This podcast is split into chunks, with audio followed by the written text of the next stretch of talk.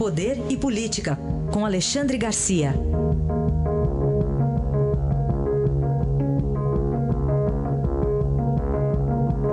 Alexandre, bom dia. Bom dia, Raíssen. Bom dia, Carolina. Oi, Alexandre. Nosso primeiro assunto é sobre o compadre do ex-presidente Lula, Roberto Teixeira, tentou sair daquele processo do sítio de Atibaia, mas o STJ não deixou. Não deixou. O ministro Félix Fischer, que é o relator da Lava Jato no Superior Tribunal de Justiça, disse que é muito cedo para fazer isso, que não está comprovado que ele está com as mãos limpas nesse, nesse processo. Né?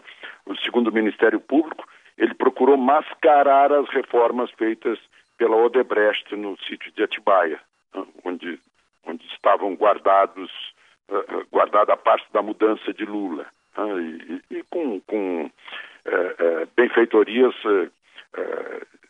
claramente destinadas a, a, a, Lula, Dona Marisa, a família de Lula, enfim.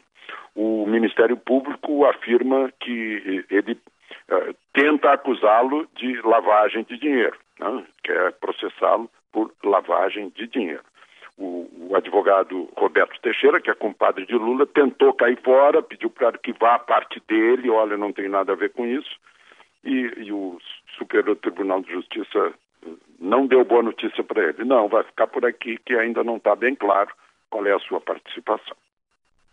Falar também sobre é, autorização da, da Justiça Federal, lá de Juiz de Fora, para a realização de um exame por médico psiquiatra de confiança da defesa de Adélio, Adélio Bispo de Souza, o esfaqueador de Jair Bolsonaro. Pois é, veja só, o...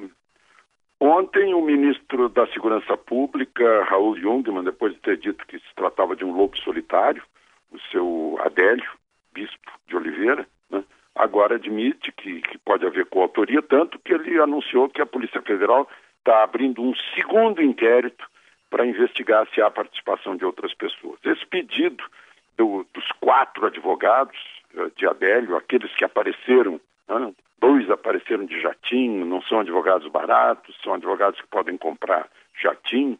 Uh, isso deixou todo mundo desconfiado. Agora mais uma, né? Eles foram lá no juiz, o juiz topou, aceitou. Olha, nós queremos eh, contratar um psiquiatra, né, certamente para mostrar que o Adélio é louco que agiu sozinho e que é louco. Né? Esse, esse é o objetivo. Né? Aí vem aquela pergunta, eu vou fazer em latim, os advogados vão me entender, depois eu traduzo. Qui prodest? Ah, quem tira proveito disso? Né? Tá, está beneficiando quem? O Adélio? Certamente não. Né? Uh, deve ter gente que precisa ser uh, mascarada nisso aí, camuflada. Bom, aí aparece mais uma que o registro do Adélio entrando na Câmara dos Deputados no mesmo dia, né?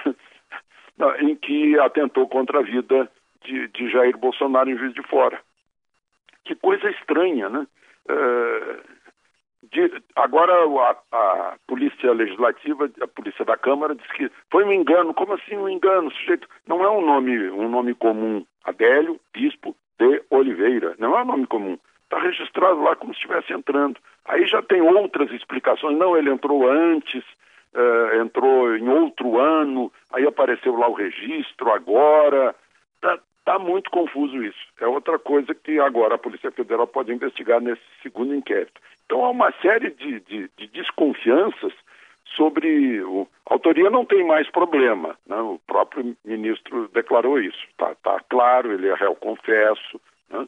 Agora, mandante é que, é que há ainda investigação e a gente fica cheio de suspeitas a respeito disso. Enquanto isso, a vítima que ainda está no hospital, eu, eu vejo aqui, já começou a receber de novo alimentação, parece que o pessoal se apressou muito uh, dias atrás, dando sólidos, agora está tomando líquido, provavelmente, se der tudo certo, líquido via oral vai passar para o pastoso. Né? E recebendo ainda alimentação na veia, já caminhando um pouco, enfim. É, vai se recuperando devagar, mas o, o, o esfaqueador conseguiu o objetivo, né? tirar o candidato líder das pesquisas da campanha eleitoral.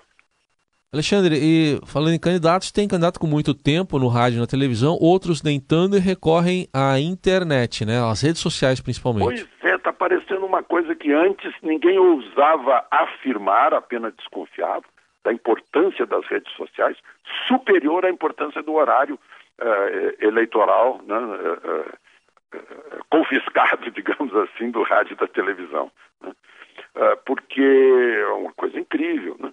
O, o, o candidato que está em primeiro lugar no tempo, que tem um tempo muito superior aos demais, está em quarto lugar nas pesquisas. Então, o candidato que tem oito segundos está em primeiro lugar nas pesquisas.